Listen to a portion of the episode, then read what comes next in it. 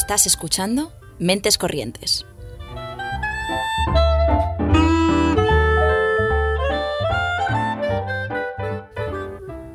Puedes escucharnos los lunes a las seis y media en Ágora Sol Radio y los miércoles a las 3 en Radio Almaina de Granada, en el 88.5 FM o en su web.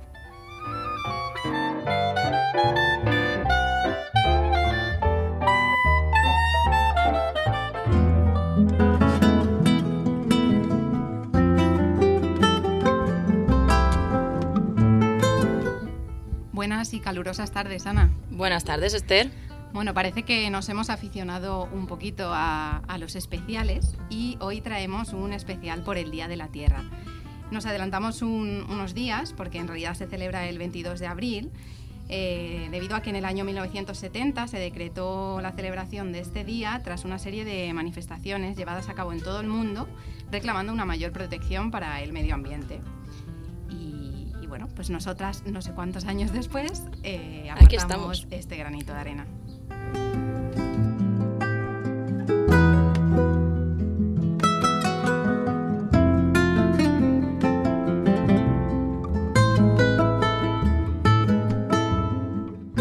International destapa imágenes de extrema crueldad animal en el laboratorio Vivotecnia de Madrid. Un 25% de los gases de efecto invernadero proviene de la deforestación, la producción de cultivos y la fertilización.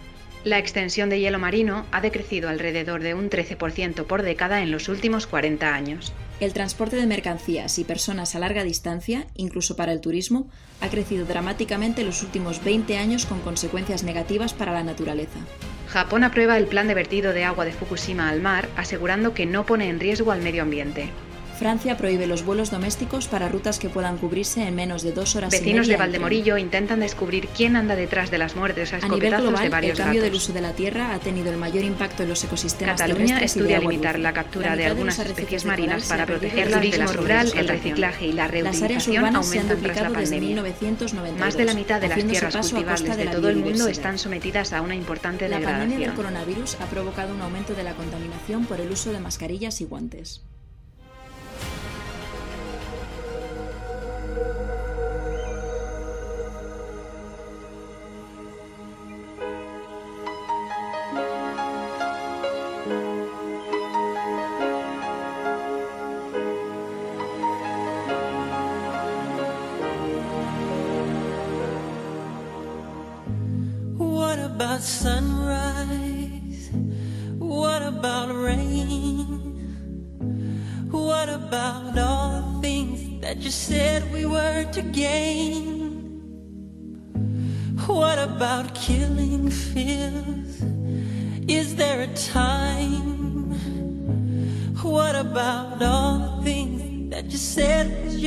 Mine?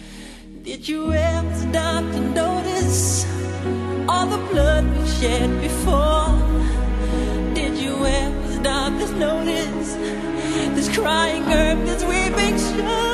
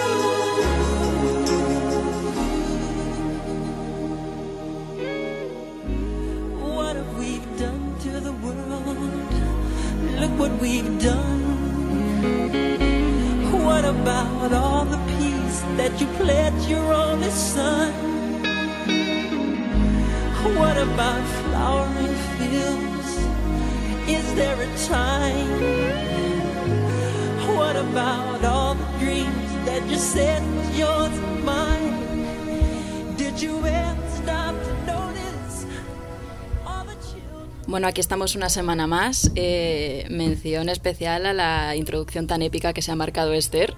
Bueno, bueno, hay improvisación de última hora porque el trabajo y las manifestaciones no me dan para más, pero Esther y Audacity, amigos Best Friends Forever. Eh, pero bueno, no estamos solas, estamos muy bien acompañadas. Hoy están con nosotras Alba Resino, que es cocinera y encargada del restaurante vegano La Encomienda, o como me gusta llamarla a mí, La Chefa.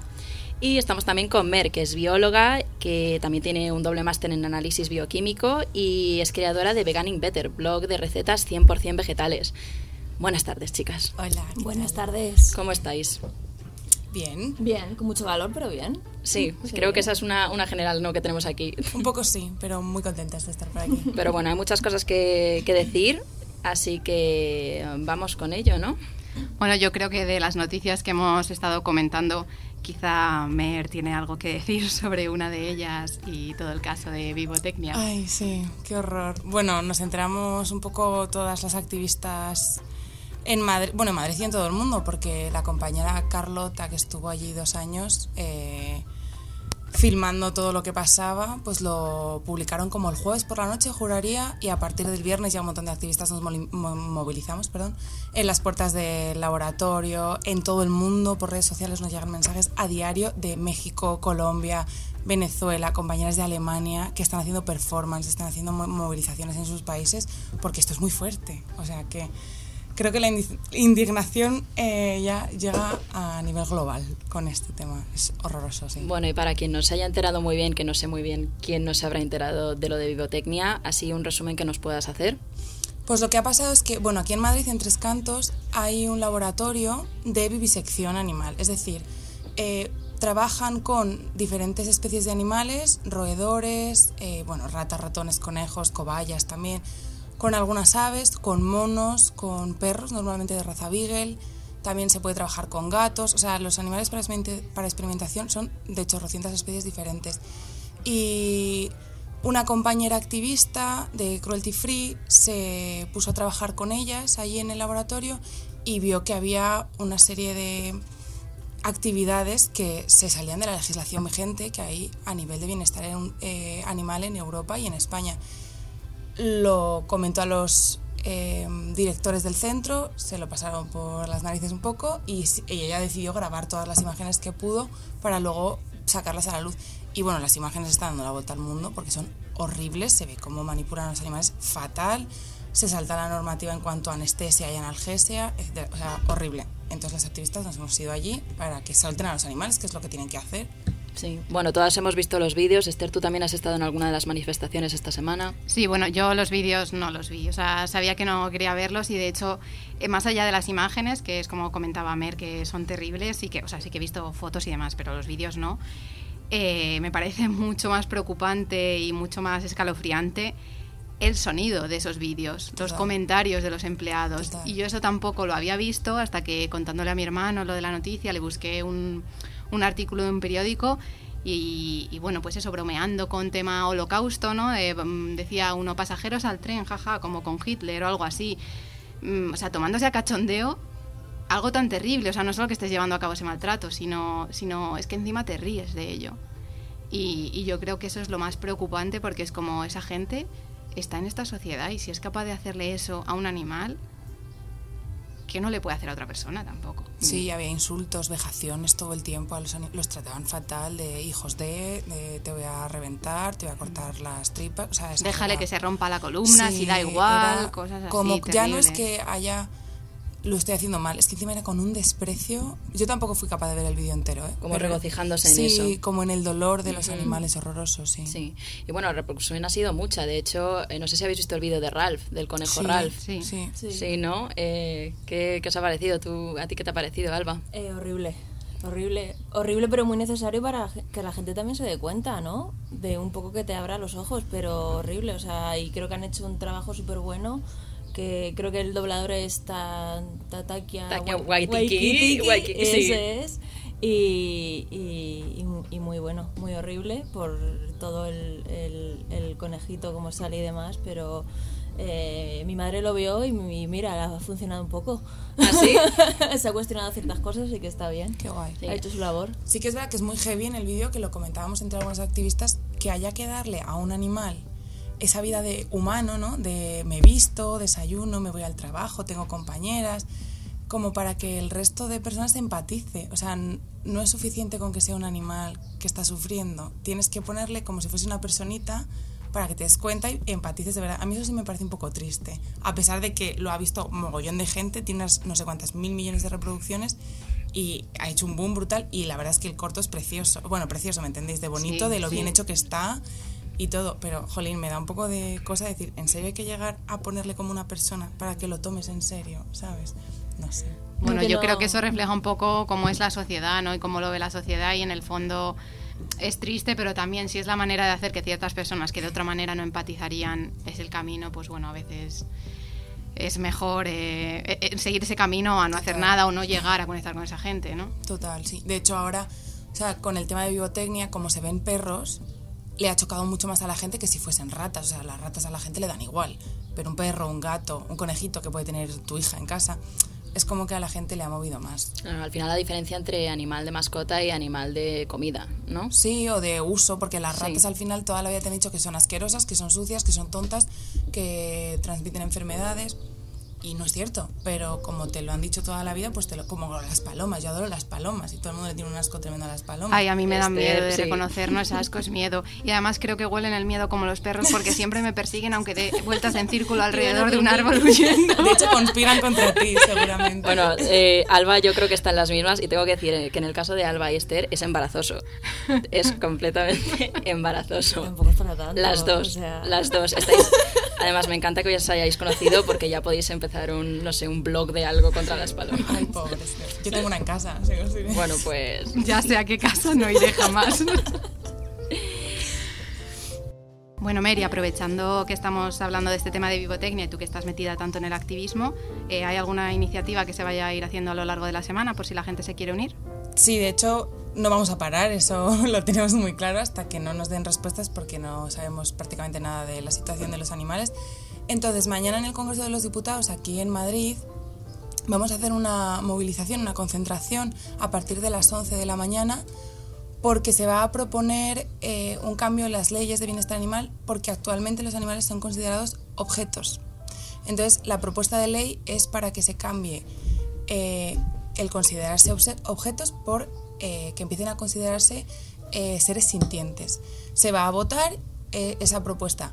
Lo que pasa es que nosotras, las activistas, queremos que se hable del tema de biotecnia. O sea, hay políticas y políticos que todavía no han mencionado absolutamente nada cuando esto lleva ya dando la vuelta al mundo más de ocho días. Entonces vamos a ir muchas activistas, espero, a las puertas del Congreso, eh, porque va a haber muchos medios de comunicación y queremos aprovechar para exigir que se hable del tema de biotecnia y que nos den respuesta. Exigir que se decomisen a esos animales, que hay un montón de protectoras y santuarios que se han ofrecido voluntarias para tener esos animales y darles la vida que se merecen.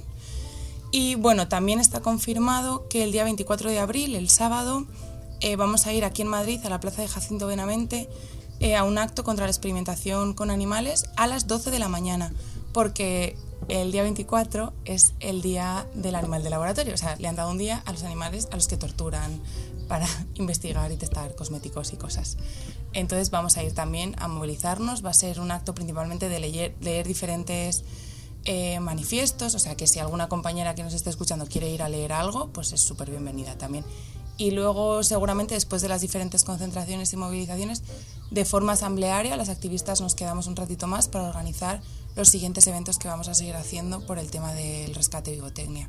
Bueno, de hecho hay un grupo de Telegram, ¿no? Sí. De difusión en el que también es. se va Y luego en redes, pues esto. tanto yo personalmente en arroba veganin barra baja better y las compañeras de ama barra baja antiespecista, estamos difundiendo absolutamente todo lo que nos van dando desde el SEPRONA, desde la Comunidad de Madrid, etcétera, y todos los actos que se van organizando también lo difundimos por esas redes sociales. Así que si a alguna le interesa meterse en los grupos de Telegram o seguirnos por redes, pues ahí difundimos todo.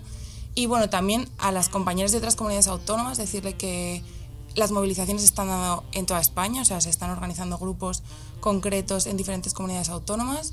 Eh, este fin de semana ha habido concentraciones en Valencia, en Santiago, en un montón de ciudades por este tema y se siguen organizando performance y diferentes actividades.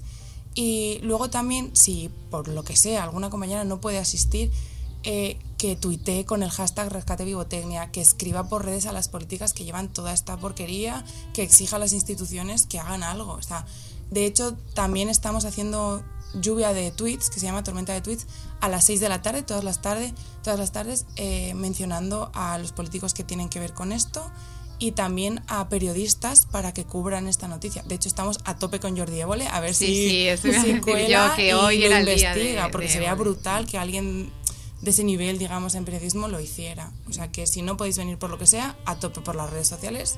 De hecho, so- son ya las 6.45, ya va siendo Ya hora de que esté la gente ahí tuiteando. A mí me han bloqueado la cuenta de Twitter. Así que aprovechad todas hasta que os la bloqueen si hace falta. Sí, Tuitead sí. por Mer. Tuitead por mí, por favor. Bueno, pues toda esta información la podemos dejar también en el blog para quien nos escuche luego. Sí. Y nada, pues otras cosas que vayan a pasar esta semana, Esther.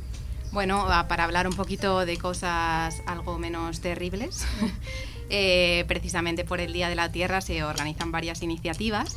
Una de ellas lo hace National Geographic, que, que hace una celebración virtual con diversas actuaciones musicales, exploradores de National Geographic y distintas historias inspiradoras. De todas maneras, también de nuevo en el podcast dejaremos el, el enlace a, a todo el programa, que como todavía quedan unos días para que sea, hay margen para, para que lo descubráis. También, por otro lado, desde Million Dollar Vegan eh, organizan eh, por este día también el reparto de 1.500 donuts gratis en las tiendas de Bite Me, Delis Vegan Donuts y Vegamazing Donuts a partir de las 10. Así que, ¿quién no quiere comida gratis? Y donuts. y donuts además. y por otro lado también desde la Association for Progressive Communication organizan un encuentro para hablar de tecnología, medio ambiente y mundo sostenible también el día 22 de 12 a 1 y media de la tarde y estará disponible por Zoom tanto en inglés como con interpretaciones en francés y en español.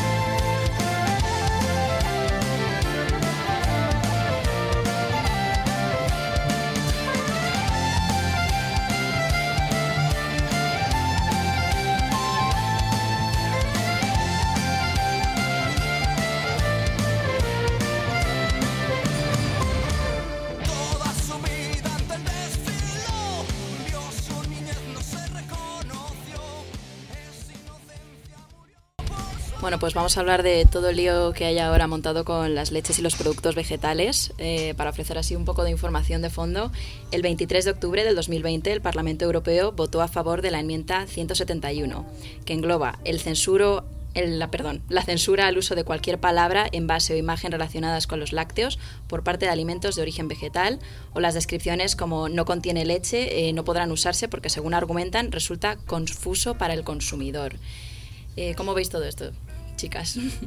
Lo que es confuso para el consumidor es que cuando lo vaya a comprar no sepa dónde están y no lo pueda coger al final. Si va a coger un yogur y no sabe que es un yogur porque no lo pueden llamar yogur, eh, al final no va a coger el yogur vegetal en vez de el de origen animal. Entonces. A mí me ha parecido muy gracioso eso, lo del confuso. Eh, me imagino un consumidor súper confuso. No contiene leche. Uf, ¿contendrá o Ya. no contendrá leche? Yo me imagino a un sim sufriendo muchísimo porque le han cancelado la acción y dice, ¿cómo Zanella? Y tú como, "Mm, por favor, por favor, quito todas las puertas y empiezo la familia de nuevo. O sea, ¿qué somos? Eh, tú, Alba, por ejemplo, que trabajas eh, eh, como chefa máxima, superiora, eh, ¿alguna vez has visto a alguien que entre al restaurante confuso? Eh, todos los días, a todas las Sí, horas. ¿no? eh, la gente está muy confusa, de hecho. Eh, pero por muchas cosas, aparte de por eso. Por Eh, otros temas. O sea, no se debe a la temas que, enmienda bueno, cada uno tiene 171. sus taras, no vamos a hablar de eso ahora. Eh, pero bueno, o sea, que la gente esté confusa por eso me parece un poco. No quiero decir estúpido, pero no me sale otra palabra que decir para nombrar esta enmienda. Además hay cosas que tienen como menos mil sentido, porque por ejemplo lo de que no se puede usar el mismo packaging es como el brick de leche es igual que un brick de zumo. Entonces ya los zumos tampoco pueden usar el brick de, de Claro. zumo porque es brick de leche. ¿Quién no se ha hecho un colacao con zumo de naranja, sabes? Por confusión del pack. O sea, es- Claro, es que hay un lobby detrás. O sea, esto es todo por, por el lobby de la industria láctea y está clarísimo. Igual que hay un lobby en la industria cárnica y que quieren llamar a las hamburguesas vegetales discos vegetales. ¿Cómo discos vegetales? ¿Eso no genera confusión? O sea, si yo voy al súper y veo disco, digo, coño, perdón. Digo, a ver, esto... eh, recorcholis. ¿Sabes? Digo, uff, un disco, ¿sabes? Me parece que genera mucha más confusión poner. O sea, si a mí me pones hamburguesa de lentejas, ¿dónde ves la confusión? ¿Sabes? O sea, me parece mucho más confusión que te pongan.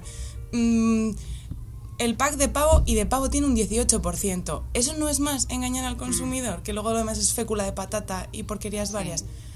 Hay un lobby brutal. O sea, ahora la industria láctea está bajando mogollón en cuanto a ventas porque solo hace falta entrar a un súper. Tú antes entrabas hace años y no había bebidas vegetales por ninguna parte. Ahora tienes pasillos enteros y neveras enteras de yogures vegetales. Pero es que lo peor ya no es que no puedas usar la palabra yogur o leche. Es que no puedes usar cremoso o cosas así. O sea, Y que no se pueden hacer tampoco comparaciones de impacto ambiental. Decir esto contamina menos que. Eh, ¿Por qué no? Si es verdad. O sea, es como le estoy ocult- me estás obligando a ocultar información al consumidor. ¿No será eso mucho menos transparente y mucho menos confuso? O sea, al final no estás señalando una marca, de decir tal marca de leche hace tal, no, estás diciendo la industria láctea tiene esta repercusión medioambiental que esta otra no. Es Eso algo es. genérico y es información y creo que el consumidor tiene que tener derecho a esa información. Luego además es que en otros países europeos hay otra legislación en cuanto a etiquetas, pero por ejemplo, eh, yo qué sé, eh, es que no sé otro país justo, pero en otros países tú no puedes poner en el packaging dibujitos en comida que es súper azucarada y súper procesada para que los niños y las niñas lo quieran comer. Porque eso al final es enganchar a los críos al azúcar desde que van en el carrito. Y en España es legal. O hace, meter juguetes o cosas así. En otros países no se puede. Y, y aquí sí, es que que haya unas normas tan laxas para unas cosas que está demostrado que afectan a la salud y otras que es, no puedo poner cremoso de tofu para un queso de untar vegano. Es que me parece absurdo. O sea, Lo bueno de todo esto es que si han tenido que hacer esto, es que algo está cambiando. que molestamos. Claro, y lo bien que sienta molestar. Sí, el problema es que mucha gente, por ejemplo, en, no voy a decir marcas en concreto, ¿no? Pero en muchos supermercados que venden productos de origen animal, carne, etcétera, las hamburguesas veganas están en las mismas estanterías que las no veganas. Y, se nos ocurrió preguntar el por qué, porque para muchas personas veganas, o en mi caso por lo menos, tener que pasar por todo el pasillo de la carne para conseguir la hamburguesa vegana a mí me genera mm, cuanto menos ansiedad. Entonces nos dijeron que es que aumentan muchísimo las ventas de estos productos veganos si están alrededor de los productos no veganos. Entonces, eh, al final es todo cuestión de marca. El problema es que si a mí me pones un packaging diferente, un nombre diferente, me lo alejas totalmente de los productos lácteos en el súper. Si yo no soy vegano, o incluso si lo soy y no lo veo, no lo voy a comprar. O sea, esto está claro que está hecho para que baje la demanda de los productos de origen vegetal, que es lo que está molestando a las, a las industrias cárnicas, eh, lecheras y demás. También es cierto que con la... Bueno, ahora mismo no sé si hay tanta desinformación al respecto, pero me estoy imaginando a alguien de otra generación, por ejemplo, que a lo mejor no haya viajado tanto. Eh, a lo mejor si pasas por un pasillo donde compras regularmente tu hamburguesa de vaca, ternera, lo que sea, y lo ves, dices, a ver, no sé, al menos ya lo lees, ¿no? Y dices, Justo. bueno, Crea más curiosidad también. sí, Lo también. ahí, Y se y normaliza, dices- se normaliza. Claro, claro. O sea, lo, lo tienes más, más, más a mano. Hmm. No es lo mismo tenerlo con, con todas las hamburguesas que, que alejado. O en la zona bio o cosas Claro. así. ¿sabes? Sí. La- Claro. Hay mucha gente que no pasa por ciertas zonas, pero si tú vas a por tu muslo de pollo y ves pollo vegetal, dices, ostras, pues a ver qué sabe esto, porque Claro. parece de verdad y lo pruebas, ¿sabes? Es por eso, porque la demanda de los productos de origen animal está bajando mucho y a las empresas les fastidia. Entonces están intentando aprobar estas enmiendas y estas tonterías para fastidiar a las empresas de productos de origen vegetal. A mí lo que me desconcierta es que precisamente cuando se votó esta enmienda, la, la otra votación que era lo que comentabas de lo de las hamburguesas y las salchichas, no poderlo llamar así, ni disco, ni nada, o toda esa denominación, a la de la carne se votó que no, que se podían seguir llamando hamburguesas. Pero la, la leche no. Es que, es que es como criterio cero, ¿no? No hay nada que sostenga esos argumentos que están, que están manteniendo, porque al final es como, no sé si es porque está habiendo más auge el tema vegetal, lo que tú dices, que ahora en cualquier cafetería tienen leches vegetales, que hay pasillos enteros con distintas opciones y que quizá la carne no esté tan asentada, o sea, hay mucha gente que no es vegana ni vegetariana y que sin embargo consume leche vegetal y no de vaca. es. Entonces no sé si es por eso, por poner palos a la rueda a la leche, que es lo que está mm, en más en auge o no, pero al final es como no, no estás teniendo ningún criterio firme para justificar por qué estás aprobando o no esta ley, porque una sí y otra no. Claro, a mí que me digan que confunde al consumidor cuando se ve en el packaging unas almendras gigantes y pone bebida vegetal. Es que no pone ni leche, por legislación no se puede. Pone bebida vegetal de almendras. Mm. ¿Te confunde eso? O sea, hay una, un packaging con una vaca y un packaging con una almendra. A ver, o sea, yo quiero pensar que la gente entiende la diferencia, ¿sabes? O sea, A mí lo que me gusta imaginarme es a toda una junta de directivos, en su mayoría directivos serán, con corbata, diciendo, venga, vamos a hacer una lluvia de ideas, de a ver qué nombres podemos sacar en lugar de leche, en lugar de cremoso, vamos a ver qué discos, platillo volante, y yo qué sé, como invirtiendo mogollón de horas, mogollón de tiempo, Rueda. la gente sudando, ¿sabes? Que contraten a gente para quitarles el sudor de la frente y que luego digan, eureka, y saquen algo así. Pero es que además, si tú buscas leche en la RAE, pone, o sea, como, no lo tengo, ¿eh? pero no pone nada que sea obligatorio de animal, o sea, también pone de planta. O sea, que es absurdo. A nivel de lo que significa, se puede llamar leche de soja a la leche de soja, ¿sabes? No que te digan, yo he ido a bares y he preguntado, perdona, ¿tienes bebida vegetal de soja? Me han dicho, ¿qué? Y como, leche de soja, sí, vale, o sea, ya está. Y todo el mundo entiende la diferencia. Y es ¿sabes? mucho más fácil de entender que lo digas así a que te vayas a un bar y digas, ¿tienes bebida de almendra? Y tardas Perdona. cuarto de hora en pedir un café, sí, ¿sabes? ¿Tienes, claro. perdona, ¿tienes bebida vegetal de...? Sí. Sí, sí, de hecho lo acabo de buscar y en la RAE la tercera acepción es jugo blanco obtenido de algunas plantas, frutos o semillas. Bueno, también la RAE, yo, en fin, vale, bueno, eh, mm, Pero se podría llamar leche. ¿Por qué no se llama leche? ¿Sabes? Porque no les interesa. ¿no? Eso es, es por la pasta todo. Sí, sí, sí, sí. Pero bueno, eh, lo que sí que me da a mí algo de esperanza es que, bueno, yo no entiendo mucho de esto de organismos europeos y demás, pero buscando la información sobre esto parece ser que el Parlamento Europeo, que es quien ha aprobado que no se puedan usar estos términos, tiene que negociar ahora con la Comisión Europea y con el Consejo Europeo de Ministros. La Comisión Europea ya se posicionó diciendo que no era necesario aprobar esta enmienda. Entonces, si el Consejo de Ministros, el Consejo Europeo de Ministros también se posicionara en contra, existe la posibilidad de que se rechace esta, esta legislación. Entonces, yo tengo la esperanza de que como todos estos trámites van lentos y se ha visto que cuando salieron estas noticias mucha gente le generó rechazo, pues esto mismo que estamos debatiendo nosotras ahora, ¿no? de, la absurdez que supone, pues mira, que lo mismo al final se queda en nada. En papel mojado. Sí, sí, Y salieron mucha gente firmó, mucha gente firmó para que esto no se aprobase, Sí. desaprobase. O sea, muchísimas personas, hubo no sé cuántas mil firmas, jolín. Es Sí. que Igual que lo del vídeo de Ralph que comentábamos antes, también salieron un montón de vídeos súper creativos dejando ver eh, que no tenía ningún sentido todo esto. Claro. Pero si es que ahora con la industria láctea, por ejemplo, yo no veo, yo tengo una tele de adorno en mi casa, no veo la tele, pero en grupos de activismo y tal nos, nos pasamos a veces anuncios y cosas que hay y me pasó una vez uno, no sé si era de Central Lechera Asturiana o alguna de estas, que salía el ganadero tocándoles el piano a las vacas para que se durmiesen. ¿Te estás riendo de nosotras? O sea, claro, eso no es engañar, eso no es eh, dar información errónea a las consumidoras? Sí. Porque, a ver, dime tú si va el señor de 75 años que tiene cinco vacas o que McDonald's te ponga en la publicidad a cinco vacas con un prado de 12.000 hectáreas solo para ellas. A ver quién se cree esto. Sí. Y eso no es mentir a los consumidores. También es una realidad mucho más fácil de creer. Claro, es y que lo huele. fácil tira mucho. Claro. Es todo mucho más bonito si lo ves así que si ves la. Y te realidad. sientes menos mal, ¿no? Por, hacerlos como, mira, me están dando Sí. motivos para que yo Sí. no deje la Sí, yo lo leche, porque entiendo mira, les tocan el piano a las vacas. Pero eso es legal. Una vaca culta, no una vaca Bueno, explotada. Y vacas que les brilla el pelo más que a mí. O sea, unas vacas preciosas, Una vaca gorditas, estupendas, de esas bonitas negras y blancas, la típica lechera entre comillas, porque todas sabemos que no. Pero preciosísima, la mejor, vamos, vaca modelo era. O sea, pero de verdad nos tenemos... Claro, y eso no da información errónea a las consumidoras y que ponga hamburguesa de lentejas. Sí, o sea, También es que, no sé, yo creo que ya también se debería abandonar un poco el poner una idea frente a otra. Es como en lugar de a ver quién gana, a ver quién gana, es como que haya la información y que luego ya la gente, en lugar de decirme que estoy confusa, déjame a mí decir, ah, estoy confusa. Sí, pero es que, por ejemplo, Eura, que no quería decir marcas yo, Eura, que es una empresa maravillosa que hace pollo vegetal brutal, pusieron una lona gigantesca en el Cierto. centro de Madrid que ponía algo como eh, tu hamburguesa de ternera contamina más que tu coche Sí, o algo así. sí, algo así. Y lo habían pagado para no sé cuántos días y se les obligó a quitarla.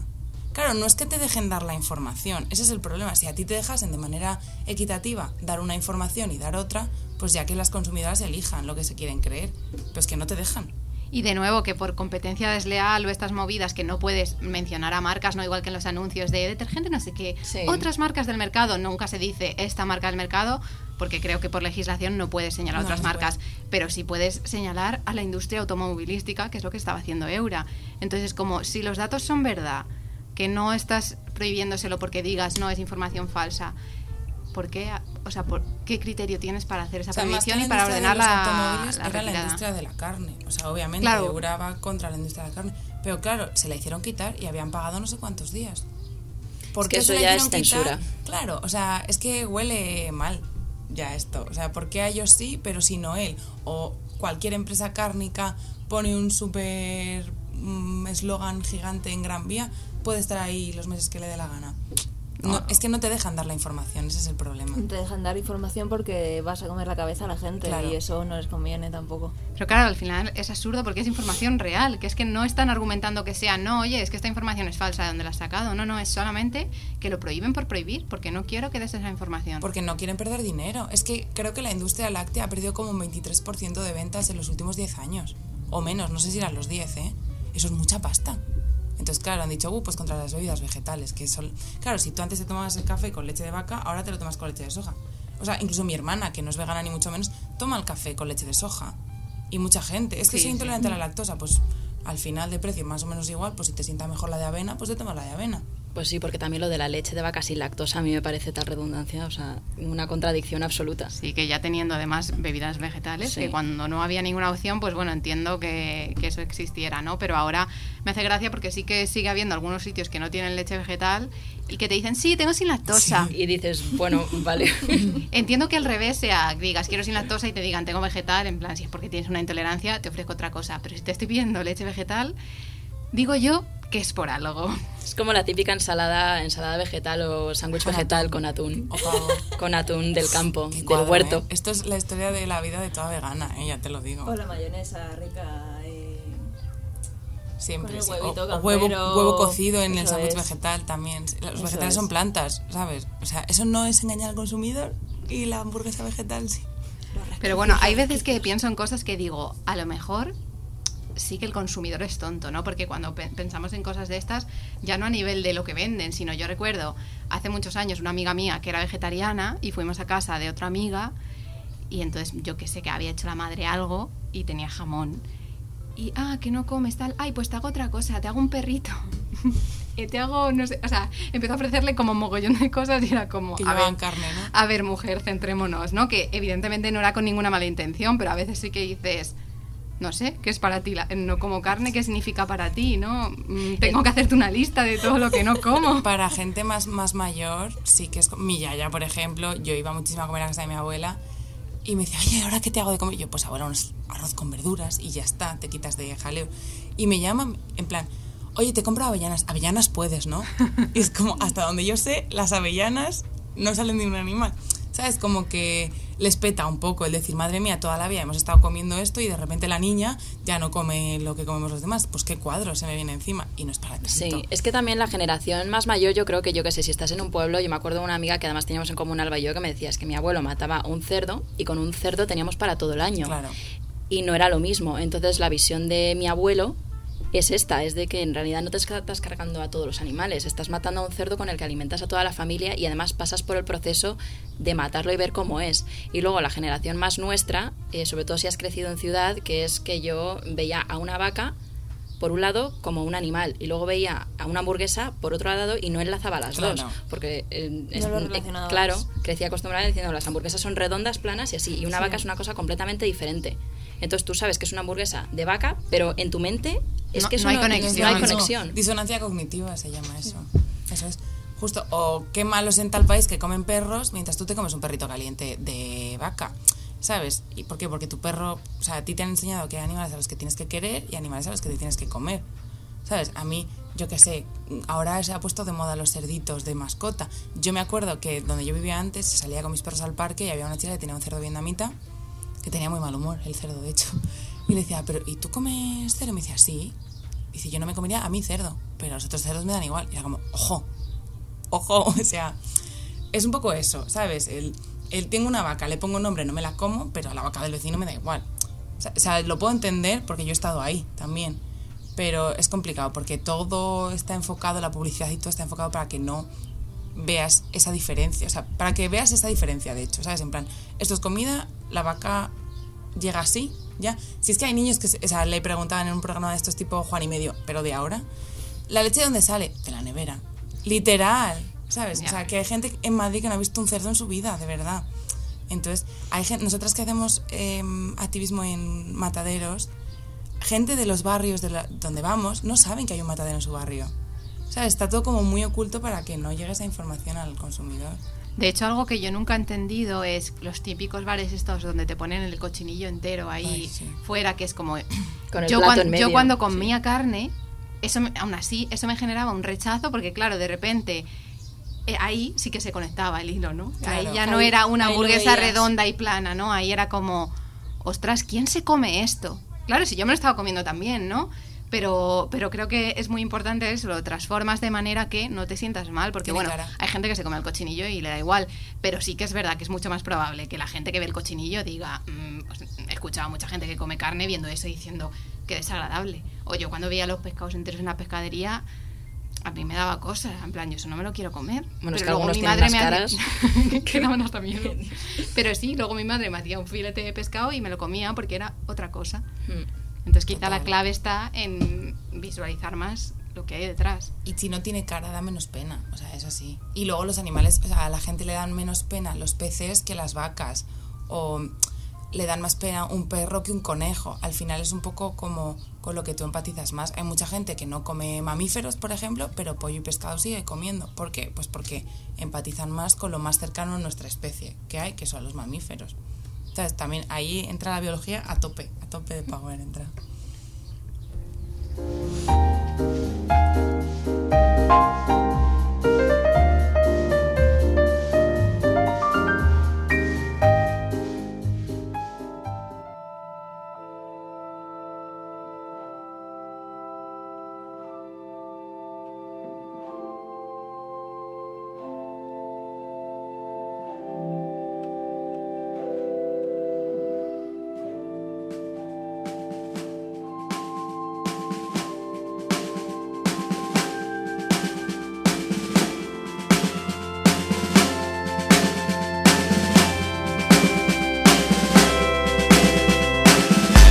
Se derrumba el paisaje y no haya pista para el aterrizaje y los milagros ya no salven gente porque los santos se tiraron de un puente. Cuando el clima pierde el control y se le queme la piel al sol. Cuando la arena se quede sola y el océano se ahogue con sus propias olas. Cuando se sacuda el suelo y las nubes se caigan del cielo y los árboles estén de rodillas con los troncos flacos enseñando las costillas. Cuando no queden rastros ni huellas y la luna se estrelle contra las estrellas y se rompa lo que ya estaba roto, 当太阳被自己淹没，云在重重摔落地面。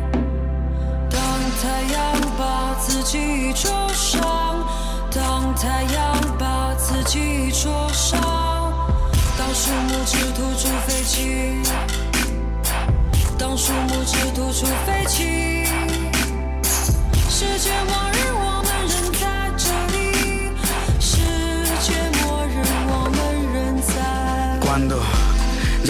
y el día nos regale su última mirada y no hayan hojas para soplar el viento y la historia pierda el conocimiento. Cuando la lluvia se deshidrate y antes de llegar al piso se mate. Cuando el paracaídas no abra, cuando las letras no formen palabras, cuando las plantas mueran y mientras duermen la carne se enferme. Cuando se derrite el polo norte, cuando los números no importen y los barcos no floten y los aviones choquen contra los trenes y exploten y los animales se coman entre ellos y las religiones se arranquen los cuellos. Cuando las banderas se prendan en fuego y todo pase ahora y nada pase luego y se acaben los segundos y las manos del tiempo ahorquen al mundo. Cuando todo vaya más despacio, cuando la materia ya no ocupe espacio y la gravedad se asuste y salgamos volando.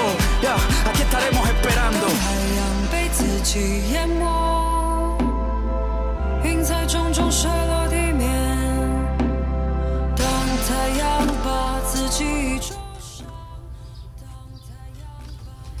Bueno, y también nos traemos algunas eh, medidas actuales eh, para, bueno, para intentar hacer la cosa un poquito mejor. Eh, una de ellas, por ejemplo, pueden ser las aplicaciones que tienen que ver con la alimentación y que nos enseñan pues qué hay detrás de todas esas etiquetas y esos números que no entendemos, el E223, E118 y todos estos números que en realidad nadie nos ha enseñado a leer. Tenemos, por ejemplo, el Coco o My Real Food, son dos apps de móvil gratuitas y eso tienen como objetivo fomentar un consumo más consciente. Escanea los códigos de barras y te dicen qué procesados llevan, si es que llevan y cuál es pues la forma más sana de comer. Luego, por otro lado, también tema ropa, que se pueden hacer cosas alternativas también. Hay una cosa que me parece muy curioso, que son trajes de baños hechos con plásticos recogidos del mar, solo que de momento solo tiene modelos para hombre, que es Sloopy Tunas. Y luego también eh, hay otra iniciativa que es la de Mad Jeans, eh, que consiste en alquilar vaqueros. Busca alejarse del concepto de poseer y acercarse más a la utilidad de un objeto durante X tiempo. Y bueno, son todos productos de algodón orgánico y reciclado.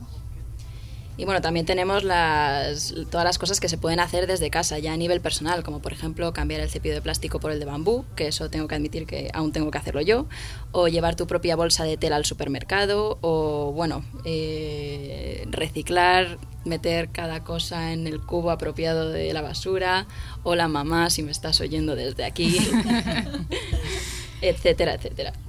Y bueno, algo que hemos ido comentando, pero sin hacer referencia expresa, es cambiar una dieta vegetariana o vegana, o al menos dentro de las posibilidades y decisiones de cada uno, reducir el consumo de carne.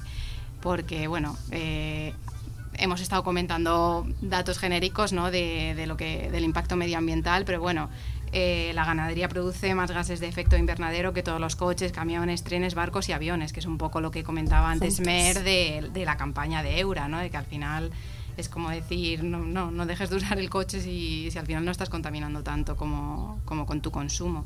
Y al final también que el consumo de, o sea, alimentarnos nos alimentamos todos los días. Entonces es algo que tiene mucha repercusión porque no es algo que hagas de manera puntual.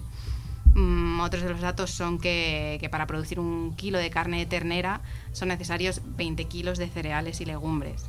Que a mí esto me hace mucha gracia cuando dicen, no, es que si toda la población fuese vegetariana o vegana, eh, claro, pues al final todas las tierras de cultivo pues se tienen que aumentar porque, bla, bla, bla. Claro, porque tú comes lo mismo que una vaca, ¿no? Es que hay, no sé, bueno, los típicos argumentos estos repetidos, ¿no? Cuando no sabes qué decir o cómo, o cómo dejar de sentirte mal, ¿no? Que al final es legítimo que cada uno decida comer lo que quiera, pero no niegues los hechos. Una cosa es que digas, vale, sé esto, pero yo quiero seguir comiendo así, pero no, no intentar darle la vuelta a la tortilla cuando en realidad los hechos son los que son y, y están ahí. Claro, pues sí. Bueno, tengo que decir que acabo de recibir un mensaje de mi madre diciendo, sí, te estoy oyendo. tengo que decir Mamá que sí. recicla. Sí, sí, no, hemos empezado a hacerlo y lo estamos haciendo muy bien y creo que las dos estamos poniendo de nuestra parte, así que también eso, que quede, que quede Bueno, dicho. bueno, pues os damos la enhorabuena a las dos. desde Gracias. aquí. bueno, no sé si alguna de vosotras utilizáis, yo que sé, alguna de estas apps de alimentación o si las habéis probado alguna vez, ¿qué opináis de ellas? Yo he probado Yuka, que no lo has dicho, y es también muy buena y la recomiendo. eh, y te dice. Te cambia eh, los alimentos procesados por alimentos no tan procesados, que no tengan tantos azúcares, y es muy, muy, muy, muy buena. De Se verdad. te da la alternativa más saludable. digamos. Eso es, Qué eso guay. es, eso es. Yo utilizo bastante una app que se llama Too Good To Go, que es como cuando, o sea, tú pones tu ubicación y lo que a ti te gusta más o menos comprar. Y entonces, cuando hay excedentes en alguna de las tiendas que están cerca de donde tú has puesto la ubicación, eh, puedes comprar súper barato esos excedentes. O sea, yo lo uso mogollón para fruta y verdura de fruterías de mi barrio y a lo mejor me he llevado eh, dos bolsones enormes por 3 euros de fruta y verdura. Pues porque está fea y no la venden o por lo que sea. Y me parece una alternativa súper guay porque se tiran muchísima comida al día en todo el mundo. Entonces es una opción que te sale súper bien de precio y además estás ayudando a que esa comida no acabe en la basura. Sí, yo la de yuca también hubo un tiempo que la, que la estuve usando y la verdad es que está bastante bien, sobre todo porque es eso, no es, no es solamente que te diga esto es malo y por qué, sino que te da alternativas. La alternativa menos mala. Mm. Y de To Go también hemos hablado en algún programa sobre ello, porque para mí también fue el descubrimiento, eh, sobre todo que además yo siendo celíaca, los sitios que tienen cosas sin gluten son súper caros y hay algunos Claro. que tienen ahí cosas para rescatar y es como... Alguna pastelería he visto yo que está Sí, de sí, sí. de celíacos. Y frutas, había una frutería cerca de mi casa que lo hacía siempre, tenía como 10 packs por la mañana, 10, 10, 10 por la tarde, o sea, había un montón de cosas y de repente un día eh, como que se borró el perfil o algo así porque dejó de aparecer incluso no solo que no subiese packs, cuando en realidad, por ejemplo, para la fruta me parece increíble porque es lo que tú dices, es que yo llegaba a casa con el carro lleno de cosas, que sí que había algunas que era como voy a hacer un batido porque esto mañana ya está para tirar, pero bueno, al final no todo está así y lo que está un poco más pasado lo puedes aprovechar para otro tipo de, recetas o, consumirlo antes o lo que sea. Incluso si tienes animales, yo tengo una amiga que tiene un conejo y aprovecha un montón porque le, le da un montón de fruta y verdura al día y al final se gasta una pasta en arándanos, por ejemplo, que son carísimos y con la app se ahorra un montón de dinero. O para santuarios de animales, hay activistas que van a santus de voluntarias y recogen kilos y kilos de fruta y verdura para los animales, súper baratas también. Pues está muy bien en cuestión de alimentación y en cuestión de moda sostenible a mí me ha llamado mucho la atención, por ejemplo, bueno, me pareció muy bien lo de los plástico- plásticos recogidos del mar, que se hagan trajes de baño, pero lo de alquilar ropa, alquilar vaqueros, porque claro, es un concepto tan alejado de lo que hacemos hoy en día y de toda la cultura de poseer que me parece, no sé, me parece raro alquilar mis vaqueros. Sí, la verdad es que yo creo que hay algunas cosas que, que a nosotros ahora mismo a lo mejor nos parecen impensables, pero realmente cuánta ropa tenemos en armario que usamos un par de veces, ¿no? Porque justo tengo que ir hoy a tal y bueno, pues me voy a comprar esta chaqueta que es un poco más así, porque por si algún día y luego lo usas una vez en tu vida para una entrevista de trabajo, ¿no? Como que sí que puede haber muchas situaciones. Hombre, los vaqueros es algo que usas muy a día, que se usa mucho más a diario, lo veo más difícil Sí. encontrarle esta opción de alquiler, pero otro tipo de prendas como fomentar más, más, no que no exista a día de hoy, pero fomentar más que, que se consuma ese tipo de, de forma de consumir. Sí, no, esto lo que tienen en la web es que tú pagas un alquiler de un año y lo, funciona un poco como lo de los coches y al año te dan la posibilidad de comprarlos o quedártelos o renovarlos por unos nuevos. Ah, como lo de los Ah. coches, sí, es verdad, total. Sí. O Sí, sea, porque que andar para allá con de- los vaqueros Claro, es no, como no, no, no. un poco raro. No, pero luego de ahí no sé hasta qué punto este tipo de... Bueno, pues sí, al- no sé, mejora para el medio ambiente y tal, pero a nivel educación porque al, no sé si se puede llegar a confundir que lo nuevo siempre va a ser mejor o a lo mejor que se siga, que se fomente el no cuidar las cosas. Porque Porque si no es sabes... tuyo, ¿no? Claro, o sea, lo alquilas y sabes que bueno, que al final si ya no te gustan o si han salido otros que te gustan más, aunque los puedas seguir utilizando, pues dices, bueno, a ver, lo Pero cambio y yo ya creo está. que, que la gente que utiliza ese tipo de app ya está más concienciada. O sea, porque yo tengo amigas que dicen, pues se me ha roto el vaquero. Y es como, se te ha hecho un agujerito de nada, cóselo. Nada, me compro otros. Porque te vale un vaquero 15 euros en un Primark, ¿vale? Entonces, a lo mejor yo creo que lo que habría que educar a la gente es, si un vaquero te vale 10 euros, deberías plantearte cuánto le han pagado a la persona en Bangladesh para que te haga los vaqueros. ¿Sabes? Que es un poco eso. También a nivel medioambiental, sí, un vaquero creo que eran como 40 o 70 litros de agua, no sé, una barbaridad. Más de 40 seguro. Sí, es una de las prendas que más... Muchísimo. ¿Y cuántos vaqueros tenemos en casa? ¿Sabes? ¿10? O sea, es el tema, que, que también hay que entender que detrás de un precio muy barato por una prenda de ropa hay alguien explotado trabajando. Ya no solo a nivel medioambiental, o sea, que es que te vas a Inditex y, y la ropa huele a explotación infantil. O sea, por favor, ¿sabes? Si una blusa te vale 5 euros, hay que plantearte cuánto le han pagado a la persona al otro lado del mundo que te está haciendo la blusa. Pero bueno, que lo mismo se pone un cartel con esa información y ordenan su retirada porque resulta confuso, para el Confuso. consumidor. No, claro, sí. O sea, todo el mundo lo sabe. Tú te vas a Primark y te compras media tienda por 50 euros y no te planteas. Claro que lo sabes, pero es que mola tener media tienda en casa. Y es ropa mala, o sea, yo qué sé, por redes hay un montón. Mireia Playa tiene unos zapatos brutales, veganos, de comercio justo, hechos aquí en España. Equalquesan es una empresa que yo tengo botas suyas, que es cuero vegetal impresionante, o sea, brutal. Eh, además, sabes quién hace tus zapatos. Eh, Slow Crazy, que es de Tamara, de, de dónde saco las proteínas en redes, que tiene una web de comida, eh, que es de mm, ropa sostenible también. Que sí, que sí, que a lo mejor te gastas una falda 35 euros, pero sabes que esa falda, que 35 euros no me parece dinero para una falda, o sea, me parece asequible en general. Obviamente, habrá personas que no podrán permitirse tener una falda de comercio justo porque también estarán como estarán. Pero, jolín, en vez de tener cinco vaqueros de 10 euros cada uno, cómprate uno de 50 pavos, ¿no? Yo creo que es un poco lo que habría que fomentar también.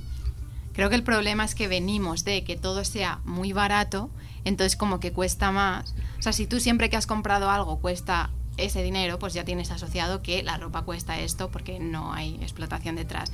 Pero yo creo que a la gente sí que nos cuesta más dar el paso cuando es como, claro, es que llevo toda mi vida comprándome mm, X pantalones por X dinero y ahora mm, me voy a gastar eso por uno, que, que cuesta dar el paso y creo que es necesario como mucho trabajo de concienciación detrás para que realmente digas, lo voy a hacer. Sí, y al final sí es cierto que si te pones a mirarlo, todo lo que hemos hablado ahora, eh, hay muchísimos cambios que hacer y al final no sé si resulta muy abarcable a corto plazo decir voy a hacer todos o dices, bueno, pues yo voy a empezar por aquí y bueno, ya he empezado y Eso voy a ir tirando. Pero es empezar, porque muchas veces estamos con, yo qué sé, he visto en un montón de tiendas de algodón orgánico de cultivo ecológico. Eso es un greenwashing estupendo. O sea, estás mm, vendiéndote camisetas que pone cuida tu planeta en una marca, en una empresa que sabemos que la industria textil contamina una barbaridad. O sea, contamina, bueno, contamina aguas, contamina con CO2, contamina con un montón de cosas.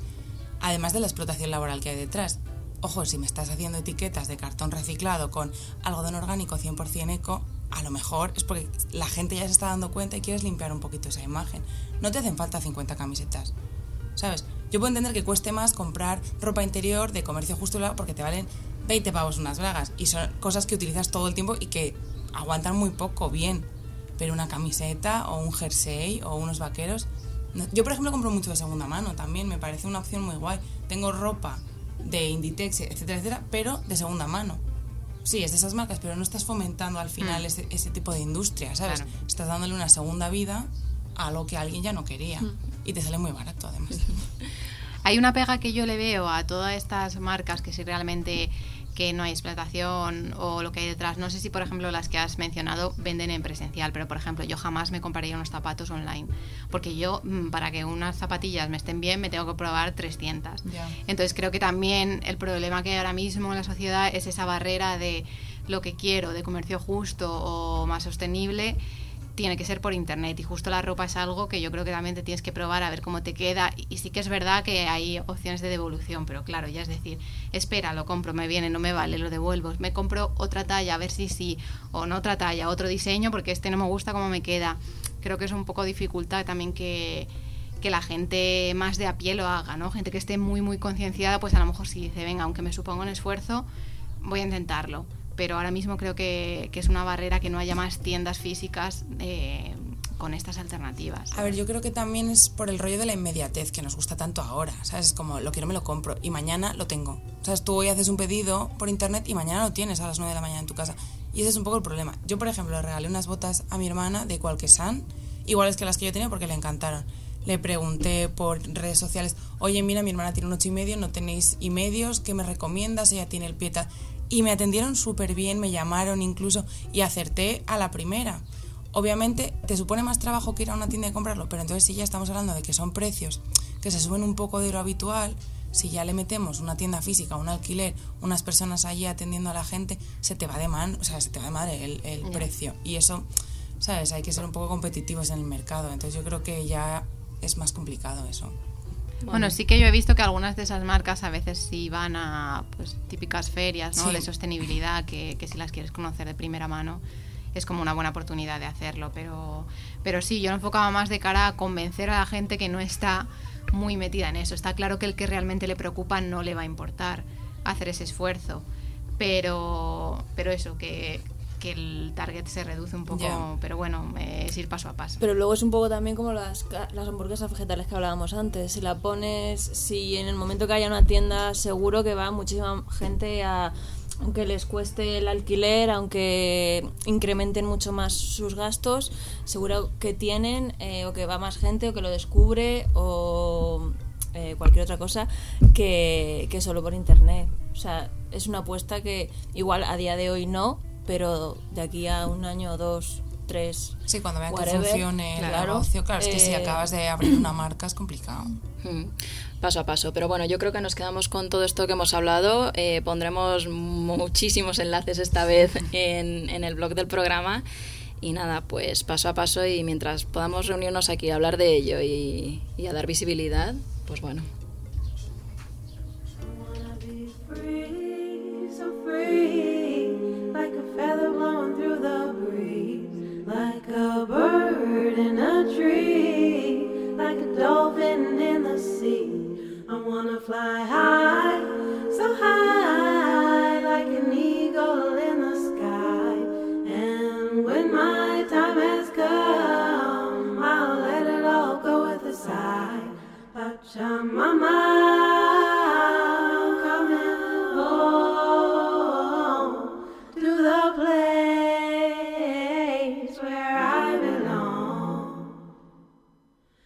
Pachamama, coming home to the place where I belong. I wanna be free.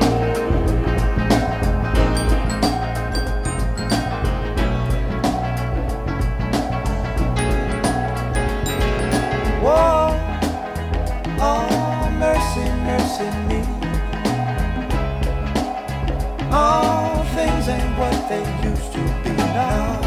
now. Where did all the blue skies go? Poison is the wind that blows from the north and south and east. Bueno, pues Alba, Mer, muchísimas gracias por haber venido y nada, que esperamos, no sé, si podemos hacer en otro momento alguna mesa y reunirnos todas de nuevo, pues sería estupendo. Gracias a vosotras. Maravilloso, muchísimas gracias, chicas. Y nada, os recordamos que podéis mandar vuestros textos a mentescorrientes.gmail.com. Eh, hoy os dejamos con un texto de Wangari Maathai, que fue una política y ecologista keniana, primera mujer africana en recibir el Premio Nobel de la Paz por su contribución al desarrollo sostenible, la democracia y la paz.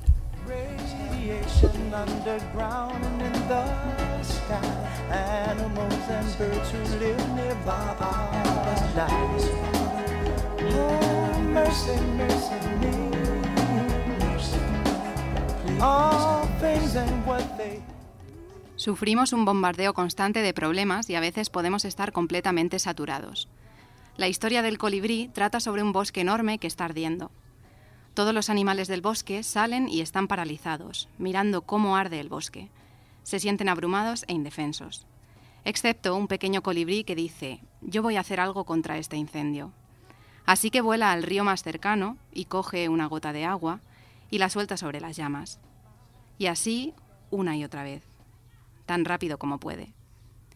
Mientras tanto, los otros animales, animales mucho más grandes como el elefante, que con su gran trompa podría aportar mucha más agua, se quedan ahí indefensos. Y dicen al colibrí, ¿qué crees que puedes hacer? Este incendio es demasiado grande, tus alas son demasiado pequeñas y tu pico es tan pequeño que solo puedes llevar una pequeña gota de agua cada vez. Pero mientras siguen desanimándole, el colibrí se dirige a ellos sin perder tiempo y les dice, lo hago lo mejor que puedo. Y eso, para mí, es lo que todos deberíamos hacer. Siempre deberíamos sentirnos como un colibrí. Puede que yo me sienta insignificante, pero sé que no quiero ser como los animales. mirando cómo el planeta se va al garete. Seré un colibrí. Lo haré lo mejor que pueda. Eres ignorante salvaje y conoces mil lugares, quizás tengas razón, porque si es así, soy salvaje para ti. No puedes abrir más tu corazón. Corazón.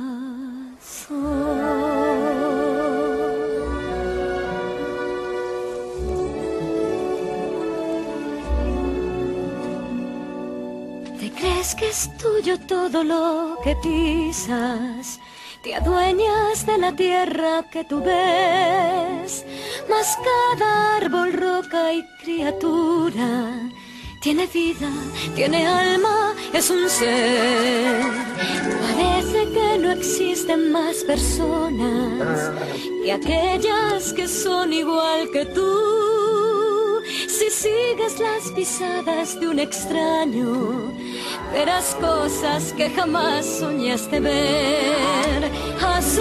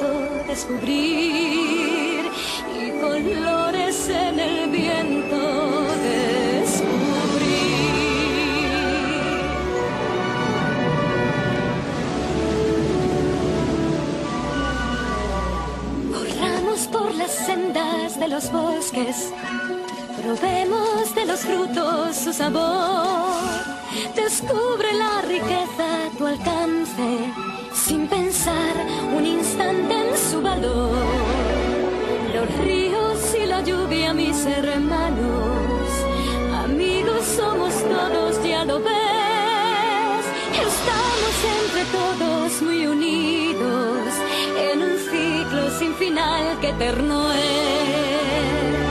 Juan, alto el árbol crecerá, si lo cortas hoy nunca lo sabrás.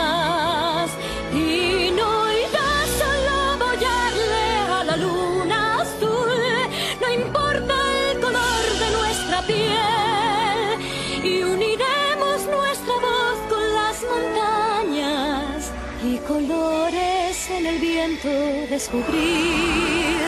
Si no entiendes que hay aquí, solo es tierra para